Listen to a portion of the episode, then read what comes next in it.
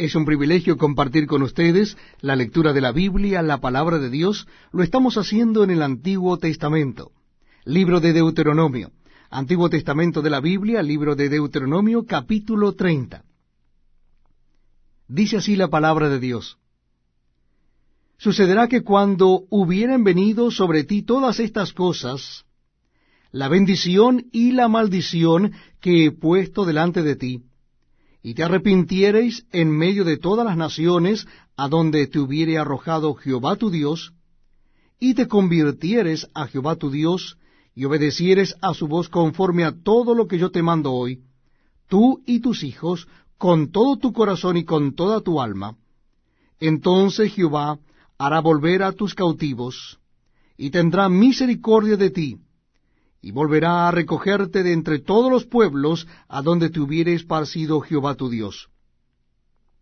Aun cuando tus desterrados estuvieren en las partes más lejanas que hay debajo del cielo, de allí te recogerá Jehová tu Dios, y de allá te tomará. Y te hará volver Jehová tu Dios a la tierra que heredaron tus padres, y será tuya, y te hará bien, y te multiplicará más que a tus padres y circuncidará Jehová tu Dios tu corazón y el corazón de tu descendencia, para que ames a Jehová tu Dios con todo tu corazón y con toda tu alma, a fin de que vivas. Y pondrá Jehová tu Dios todas estas maldiciones sobre tus enemigos y sobre tus aborrecedores que te persiguieron. Y tú volverás y oirás la voz de Jehová y pondrás por obra todos sus mandamientos que yo te ordeno hoy.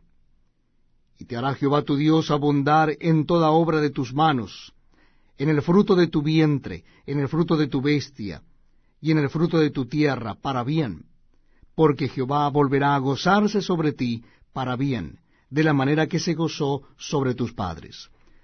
Cuando obedeciereis a la voz de Jehová tu Dios, para guardar sus mandamientos, y sus estatutos escritos en este libro de la ley, cuando te convirtieres a Jehová tu Dios con todo tu corazón y con toda tu alma. Porque este mandamiento que yo te ordeno hoy no es demasiado difícil para ti, ni está lejos. No está en el cielo para que digas, ¿quién subirá por nosotros al cielo y nos lo traerá y nos lo hará oír para que lo cumplamos? Ni está al otro lado del mar, para que digas, ¿quién pasará por nosotros el mar? para que nos lo traiga y nos los haga oír a fin de que lo cumplamos? Porque muy cerca de ti está la palabra, en tu boca y en tu corazón, para que la cumplas. Mira, yo he puesto delante de ti hoy la vida y el bien, y la muerte y el mal.